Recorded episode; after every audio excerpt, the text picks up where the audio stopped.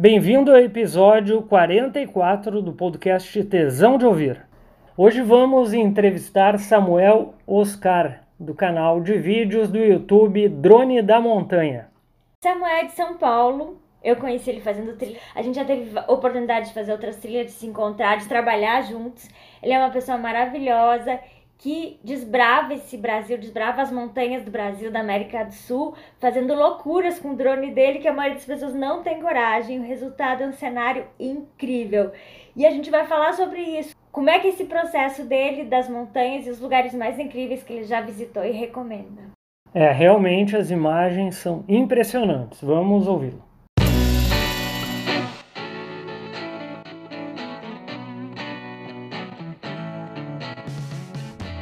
Este não é um programa erótico. Tesão de ouvir é sobre momentos, projetos, experiências culturais, gastronômicas, de aventuras e tudo que nos deixa mais empolgado, pilhado em viver. Aquilo que dá tesão.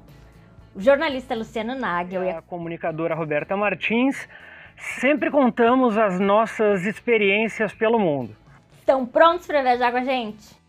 Vamos começar com o Samuel uh, explicando o que, que tu fazia antes, Samuel, de se tornar Sim. videomaker e fazendo essas imagens de drone pelo Brasil, principalmente imagens de natureza, né, de montanhas. Eu tive olhando a semana, achei lindíssimas imagens assim de, de tirar o fôlego, né? Até na, até na edição muito muito legal mesmo. E que legal, fico feliz. A, a gente queria gosta. saber um pouquinho antes de surgir o Samuel Videomaker. O que, que o Samuel fazia? Acho que é interessante eu começar pelo nome, né? É, Drone da Montanha, eu acho que é uma marca que surgiu muito mais, muito além do que o Samuel Oscar. Apesar de ter que ter uma ferramenta como eu para poder mostrar é, as imagens, os vídeos, acho que o Drone da Montanha foi uma marca que entrou num período que não tinha tanto drone no mercado. Quando surgiu o drone da montanha, fazendo algumas imagens das principais montanhas do Brasil, isso foi muito impactante. Não só para a comunidade, mas para muita gente amante da natureza. Por quê? Porque o ser humano sempre teve o intuito de enxergar algo além do seu horizonte, como os pássaros, né? A gente sempre pensou em voar, a gente sempre pensou em, em enxergar é, uma perspectiva diferente. Isso aguça muito o olhar. Quando o drone entrou para fazer essas imagens, eu acho que foi um impacto muito grande. Como surgiu daí o drone da montanha, né? O drone da montanha, ele surgiu numa das principais montanhas do Brasil, chamada Pico da Bandeira, onde eu estava junto com um amigo e a gente viu o sol se pondo e a lua no mesmo horizonte. E aquilo ali, cheio de pássaros, a gente enxergou aquilo ali e falou, porra, imagina como esses pássaros estão enxergando esse visual. Falou, porra, um drone, cara, um drone mostrando isso seria muito interessante. E na época que eu conversei isso com meu amigo Pico da Bandeira, eu estava fazendo faculdade de física, era a segunda faculdade minha. Eu fiz engenharia industrial química e estava fazendo física. E na física, é, eu estava produzindo um TCC, e o TCC era a criação de um drone, produção de um drone. Um período que não tinha muitos drones na época. Em que ano tá, foi isso? Já está fazendo mais de 10 anos.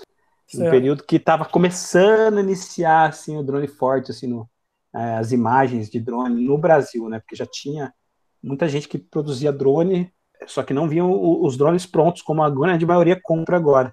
Sim, você construía por peças. E na época eu estava construindo um, comprando peças da, da China e montando o meu TCC. E no período da faculdade, eu estava com muita dificuldade. Acho que a grande maioria física é uma pedra no sapato, né? E para mim não estava sendo diferente, apesar de vir de uma faculdade já de exatas, física estava muito difícil para mim. E eu queria me desafogar um pouco na natureza. E eu falei assim, por que não levar o equipamento que eu estou fazendo e tentar fazer umas imagens nesse ambiente? E eu levei e eu fiz umas imagens de drone. E quando eu fiz essas imagens de drone, meio que bombou, viralizou. Foi uma das principais montanhas da região, no Pico dos Marins. Eu fiz as primeiras imagens com o meu drone e viralizou. Tanto é que um dos principais é, cinegrafistas do Brasil hoje, que é o grande meu amigo desde esse período, ele me convidou para trabalhar ele fazia vídeos de corrida de montanha e tinha uma corrida bem famosa em Arraial do Cabo. E ele viu esse vídeo meu e falou: Cara, que perspectiva maravilhosa, cara. Eu vou filmar a corrida. Por que você não, não tenta ir comigo produzir? Eu falei: Ah, mas não sou profissional, sou amador. Levei o equipamento que eu fiz na faculdade. Ele falou: Não, vamos lá, que pouco que você faça já vai ser sensacional. Eu nunca vi imagem no Brasil de drone em corrida. Daí eu fui, e desde esse meio tempo, eu nunca mais parei de produzir alguns materiais para corrida, para marcas, e, e assim foi indo. Só que eu fiquei muito tempo sem viver exclusivamente só das filmagens de imagens, porque eu trabalhei numa multinacional chamada Gerdau, como a grande maioria dos brasileiros, quando você tem algo que te sustenta, te dá segurança, você não acaba arriscando em um hum. trabalho artístico, porque é muito difícil você acreditar na arte, principalmente no Brasil, quando algo não é palpável.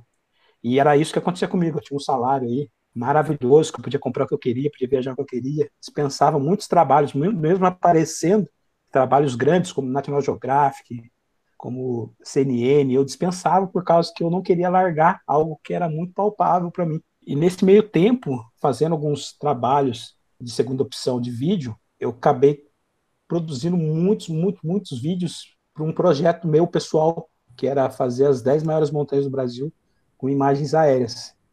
E nesse meio tempo do meu projeto, eu fui fazendo alguns vídeos para algumas marcas, e nesse meio tempo também eu fui sendo, fui conquistando é, algumas marcas como embaixador, Dotter, Spot, é, GoPro, foi aparecendo muitas coisas, mas sempre naquele puta, será que eu acredito é, em viver intensamente do vídeo, cara?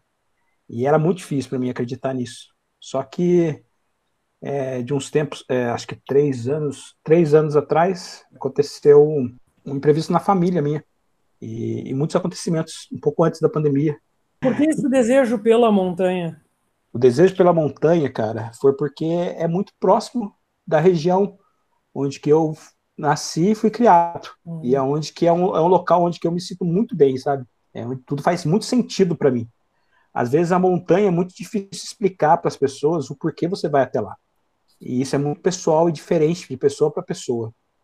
E como a minha educação, a minha criação foi rodeada das principais montanhas do Brasil, que era a Serra da Mantiqueira, dos picos mais altos, eu tive muita facilidade de ter esse acesso. E foi aonde que eu me renovava, buscava minha energia, onde eu conseguia simplesmente ser diferente a cada conquista de em cada montanha. Que às vezes as pessoas perguntam por que, que você vai para a montanha, né? Ou por que, que você faz vídeos na montanha? É, é, é o percurso, não é o pico. Esse percurso que você vai até a montanha é muito diferente de você apenas conquistar a montanha. E isso é diferente de pessoa para pessoa, de tempos a tempos, porque a gente se transforma com o que a gente consome. E o que a gente consome no decorrer da montanha, a gente vivencia diferente. Eu posso ir inúmeras vezes para o Pico dos Marinhos, onde que é a primeira montanha que eu subi, onde eu já perdi a conta de quantas vezes eu fui, e todas as vezes que eu vou é diferente. E só quem vivencia isso sabe como é diferente o ambiente de montanha. Por isso que é muito difícil eu falar assim, a montanha tem o seu valor por causa disso daquilo. Não, não tem como eu explicar isso. Porque é pessoal, e, é, e esse pessoal vai se diferenciar a cada conquista de montanha. Por isso, é, para mim, a montanha é muito especial. É, é onde que eu gosto muito de filmar, onde que eu gosto muito de compartilhar as imagens. Aqui, deixa eu falar um pouquinho agora. Eu, eu tenho que interromper. Não, que tu tava, isso que tu tava falando da, das montanhas, eu sou de uma região plana, plana, plana, que tu não, não tem montanha nenhuma, eu tenho que viajar 400 quilômetros para ver montanha. Então, só tem colina. E eu sempre fui fissurada, fissurada por montanha. Isso que tu tá falando, eu concordo, sinto isso toda vez. A gente se conheceu numa montanha, né? Lá no Rio de Janeiro, no o Parque dos Três Picos, né? Felizmente a gente acampou lá, foi maravilhoso. Com a Deuter, né? Vale dos Deuses, acampamos junto com a Deuter, com uma alimentação maravilhosa, né? é, né? Perfeito aquele acampamento. E tem lá no site essa história toda, eu conto como é que foi fazer esse acampamento. E quando eu vi a montanha Salcantay, eu, aí sim, eu me senti, me apaixonei e sempre quis também não escalar a montanha, mas fazer trilha nessas, assim, Uma que a gente até 3 mil, 4 mil metros que dê para ir sem ser escala alpinista, né? Mas, mas eu acho sensacional. Muitas vezes as pessoas me perguntavam assim, por quê? Por que, tu, pra que passar trabalho? Pra que ir até lá? Chega lá, faz o quê? Eu nem, eu nem respondo, porque e não é e não é chegar lá, é o caminho. O, o Luciano é um desses que não é, ele tem preguiça, mas ele não entende como é que é subir uma montanha. Eu não, sinceramente, não me atrai, assim, não. Luciano. Já subi, mas não, não tenho esse uh, esse feeling, assim, de pegar, fazer o treco, sabe, caminhar, dormir, caminhar, subir, sabe? Já tive uh, na beira de vulcões, assim, tudo, mas não não tenho esse feeling, sabe? Não, não me atrai. Sim. E a praia é outra. Sim. Então, é, isso é engraçado, assim, falar sobre, sobre o prazer de montanha, assim, vejo para algumas pessoas que às vezes se questionam, né, o porquê, o motivo, né?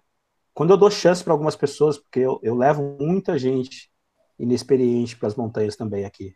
Não por ser profissional de guia, nada, mas por conhecer muito bem os locais.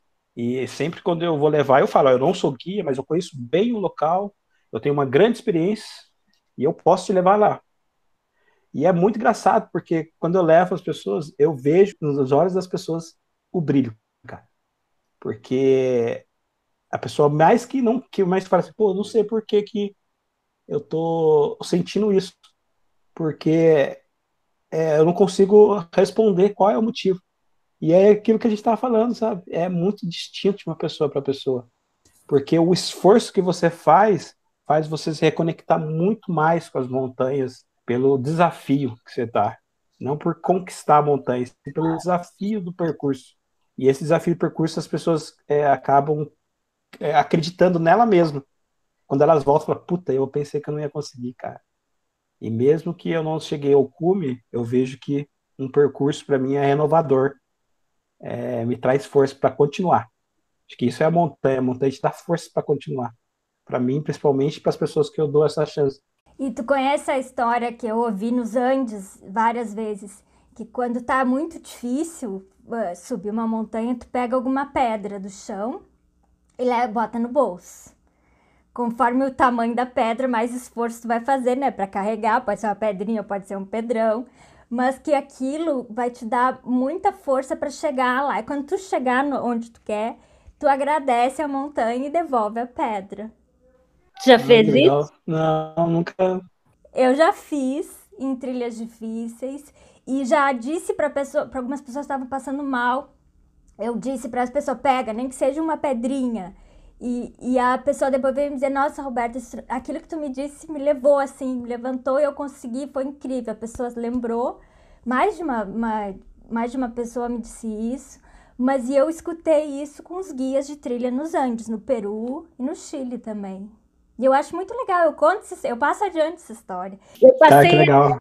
Teve uma vez que eu peguei que foi tão difícil que eu chorei quando eu cheguei. Quer dizer, duas vezes eu chorei na vida em montanha. Chorei de emoção que é a Drakensberg, na a montanha mais alta da África do Sul, que foi muito. Eu achei que ia ser levezinho, uma trilha fácil, chegou lá e, nossa, acabou comigo. Mas consegui, bot... cheguei. E a outra foi o, a montanha em Huaraz lá. Sim, a Huaraz. Laguna 69. Sim, já ouvi falar. A Laguna 69, que ela fica a 5 mil e tantos metros de altura, é super alta. E o ar rarefeito é terrível. E, eu e passei eu, mal lá. Eu passei mal um dia antes. Por isso que eu achei que eu não ia conseguir, mas eu fui e, e, e aí eu fiz isso. Eu peguei a pedrinha, botei no bolso e não parei. Não parei nunca mais, assim, segui. Porque se eu parasse, eu ia ficar no meio do caminho. Que legal, Roberto. Que legal.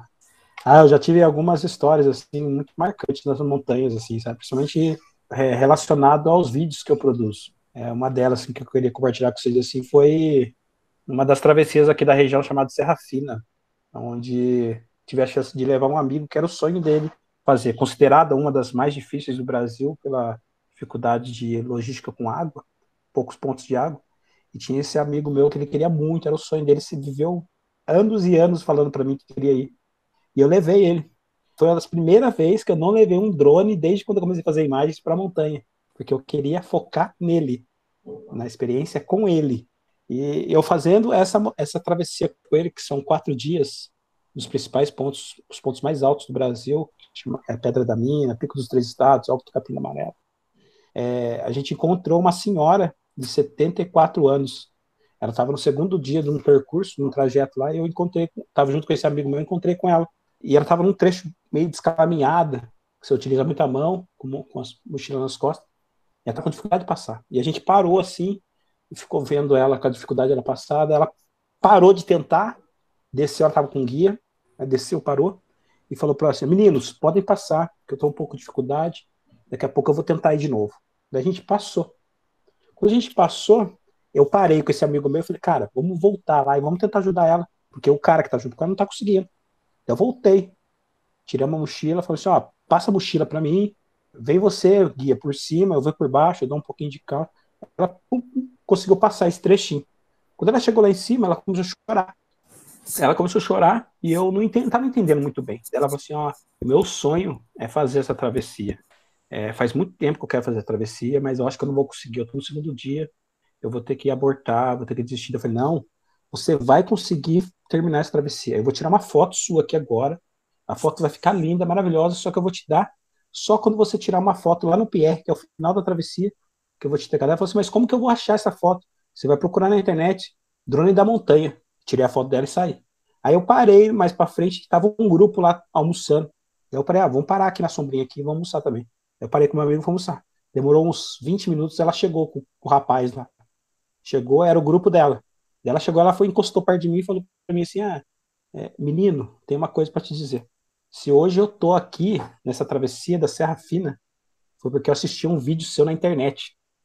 E Olha sempre foi um sonho meu estar tá nessa travessia. E te encontrar aqui, para mim, é o maior prazer. Aí, às vezes, a gente se questiona o poder do audiovisual, do vídeo da foto. E olha só uma, um exemplo claro disso, sabe? A moça estava lá por causa de um vídeo que eu produzi. Foi um dos gatilhos que me fez muito hoje viver exclusivamente apenas no vídeo, sabe? Fala, puta, o vídeo tem muito poder, tem muita força. Mas essa questão de subir montanha, por exemplo, se aventurar, uh, exige um preparo físico da pessoa, né? Porque eu observo muita gente que pega, vai subir montanha, lugar de gente amadora subindo sem nenhum preparo físico, sem nada, e acha que pode subir o pico tal, entendeu? Uh, eu não sei qual uh, o que tu aconselharia, quais são, uh, se a pessoa precisa se preparar antes, fisicamente, psicologicamente, claro, mas eu digo mais fisicamente, até pelo esforço físico. De repente, tu vai estar num lugar que a altitude vai acabar refletindo no teu organismo, né? Então tem gente que sai com uma mochila nas costas e vai fazer uma trilha e não é bem simples assim. Ou eu estou errado? É, eu acho que a pessoa que faz isso é a pessoa que ou ela não é montanhista, ou ela não quer ser montanhista, ou sim ela quer apenas ter a chance de tirar uma foto e compartilhar aquilo. Quando a pessoa se dispõe a curtir e aproveitar a montanha, a montanha começa antes do percurso, ela começa no planejamento, no seu estudo, no seu saber. Ela não vai simplesmente enfrentar uma travessia da Serra Fina sem ao menos ter feito uma pedra da Macela, uma pedra grande, ela sentir aquilo e sentir as suas dificuldades. É, desculpa dizer, mas uh, é, um, é um aventureiro Nutella que faz simplesmente algo sem, sem ao menos estudar sobre aquilo. Uhum. E é onde acontecem os acidentes. E é onde que a pessoa acaba desistindo do prazer da montanha. Porque fica toda dolorida no segundo dia, já não, o corpo já não aguenta mais e a pessoa desiste, né? E o planejamento e o prazer da montanha começa antes. Cabe à pessoa estudar muito sobre o que ela vai fazer antes, quais as suas necessidades. Quando eu fui fazer essa primeira trilha com montanha, eu, eu fiquei quatro meses antes caminhando aqui, aqui em Porto Alegre eu morava, caminhando com mochila e as pessoas diziam, ah, que exagero, Roberta. Eu digo, mas eu nunca subi uma montanha, eu tenho que estar preparada. E eu fiquei caminhando, caminhando com aquela mochila e, e as pessoas debochavam de mim. Olha, e eu fiquei com dor no terceiro dia. Imagina se eu não tivesse feito todo esse treinamento, né? E eu passei trabalho, fiz um monte de coisa errada, sapato errado, roupa errada. Mas eu aprendi na prática. ali, fui aprendendo e, e, e, só que eu não sei, se eu não tivesse me preparado antes, eu, se eu não teria desistido já direto, ia ser a primeira e última. Quais são assim, é, eu... dicas, por exemplo, que tu darias assim, para a pessoa que quer iniciar a fazer uma caminhada dessa, por exemplo, subir algum pico, não precisa ser o Monte Everest, por exemplo, né? Mas quais são as dicas, tipo, de roupa para usar, né? A pessoa não vai subir de eu já vi gente subindo morro, montanha aí de salto alto e de sapato, né? Uma coisa, né? Eh, desde roupa até o acompanhamento, subir sozinho também não é não é o indicado, né? Nunca. Pode dar algumas dicas assim para quem pretende uh, o iniciante? Olha, eu recomendo muito a pessoa procurar um profissional da área, sabe? Muitas vezes a gente é um pouco arrogante de não valorizar o profissional da área. Um profissional da área é um guia. O guia é um cara que tem uma experiência muito tempo ali. Já passou por vários momentos ali distintos. E esses momentos distintos te dão uma experiência para poder compartilhar isso com uma pessoa que nunca foi e, de, e deixar essa pessoa muito bem preparada. Eu recomendo muito a pessoa nos, nas primeiras aventuras que ela quer fazer, ir com guia, ir com alguém que já fez, e com alguém que tem uma vivência ali. Que isso não apenas a pessoa vai determinar o seu percurso, mas sim vai explicar muito bem do que já aconteceu com ele ali e do que tem ali como história. Acho que isso é, é um dos principais é, dicas que eu dou para quem quer começar, que quer, uhum. quer se aventurar na montanha que isso valoriza muito não só o percurso que ele vai fazer, sim a história que tem naquele local, e aquilo ali vai deixar marcado para ele, e vai deixar ele com mais vontade de fazer outras montanhas, a partir do momento que ele conhece um pouco mais da história daquilo que ele está fazendo. Boas dicas. O sapato, acho que é super importante ver um sapato, que não pode ser um sapato novo, né, mas tem que ser um sapato que tem que sovar ele antes, tem que treinar ele antes, e roupa que montanha muda a temperatura, né? Tu tá calorão, roupa leve de algodão ou essas sintéticas que, né, que não deixa, quer dizer, deixa o corpo botar o suor para fora, não retém. E, e, e aí o corta-vento, corta-vento em montanha sempre venta, né?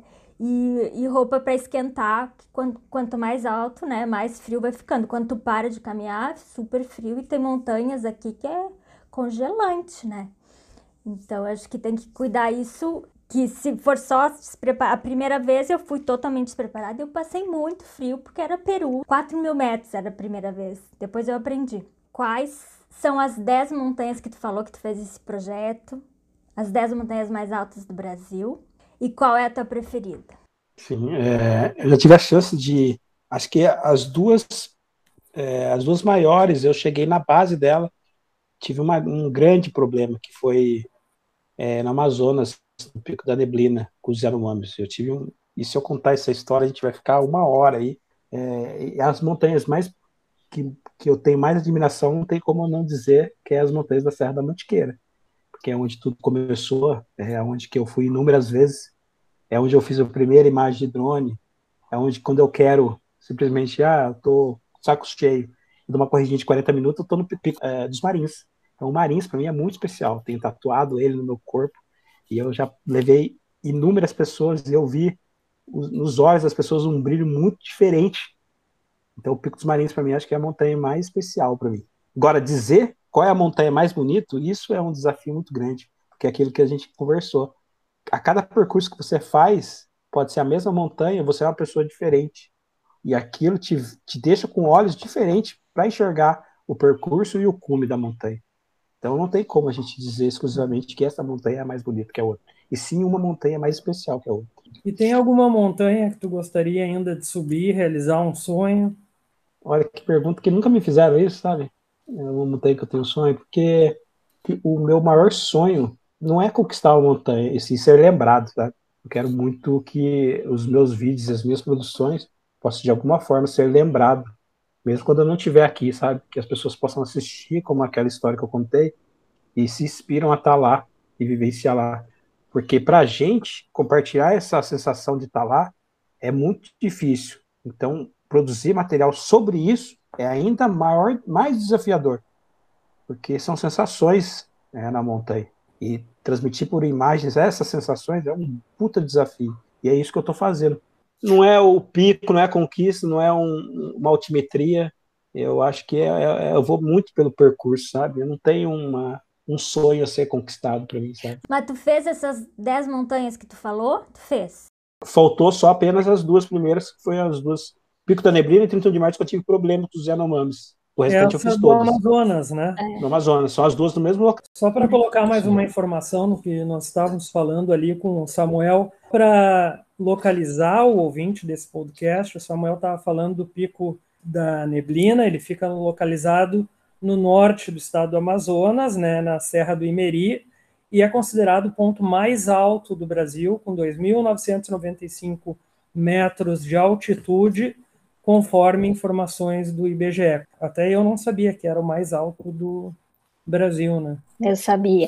Mas, ó, então vamos voltar lá para assim, são os 10 que tu falou, esses dois, quais são os outros? Vou contar. De cabeça eu não sei, sim, mas eu, tenho, eu sei que está entre eles. É, tá Agulhas Negras, tá o Pico, é, Pedra da Mina, tá o Pico dos Três Estados, tá o Monte Roraima, Morro do Couto. Aquele o dedo de Deus, né? Não é? Aquele... Dedo de Deus ele não é, mas eu já campei lá em cima. Eu ah, não é, ele. Não é uma, não. não. é uma montanha. É uma montanha, Super difícil. mas é. Dificílima, é difícil porque, é porque ele tem escalada mesmo com equipamento. Ah. Ele não é simplesmente caminhada, ele é uma escalada, escalada em rocha com equipamento. Daí já é, exige um preparo, já exige. Exige técnica. uma pessoa mais técnica. É bem, bem, bem mais complicado. É uma escalada em rocha, não um montanhista por si só, de uhum. caminhadas de percurso.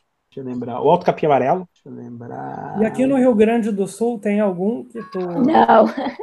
Não. É os canyons. Mas tem os percursos muito lindos que eu já é. fiz aí, que eu fico impressionado, que é o, a travessia dos canyons, que sai de Urubici, vai até a Serra do Rio do Rastro, passa pelas Laranjeiras, passa pelo Funil, tem a trilha do Rio do Boi, tem aquela caminhada também bem famosa na praia, mas a maior praia do Brasil, né? Aqui do lado, né? Meu quintal. Essa trilha do Rio do Boi, vocês sabem por que o nome é Trilha Rio do Boi? Uh, porque assim, ó, como é uma região altos campos da serra, né, que eles chamam, uh, sempre fica nublado, tem muita neblina, né? Primavera, verão, outono, inverno sempre tem. E daí o gado que fica pastando em volta ali, muitos deles acabam se acidentando e caindo. Hum, precipício abaixo. Então é encontrado muito uh, cadáver de, de boi morto e ficou. Trilha do Rio do Boi. Já pensou que você tá fazendo uma trilha lá e cai um boi na tua cabeça? Nossa, caramba. Ó, e por incrível que pareça, pelas montanhas que eu já fiz no Brasil e mundo afora, apesar de aqui na região ser as montanhas mais altas, mas a montanha que eu tive a maior dificuldade foi no sul, chamada Travessia da Farinha Seca. Cara, a dificuldade que eu tive, que, que ela termina no conjunto do Marumbi. Começa, esqueci o nome da cidade, acho que é Graciosa, e termina no complexo do Marumbi. Em Paraná? Em Paraná. Foram quatro dias ali que eu acho que foi um percurso de alta montanha que eu já fiz acima de 6 mil. Esse que eu fiz no Paraná, cara, vocês não têm noção de tão difícil é essa travessia, tão desafiadora é esse percurso de vegetação, umidade, clima e trajeto.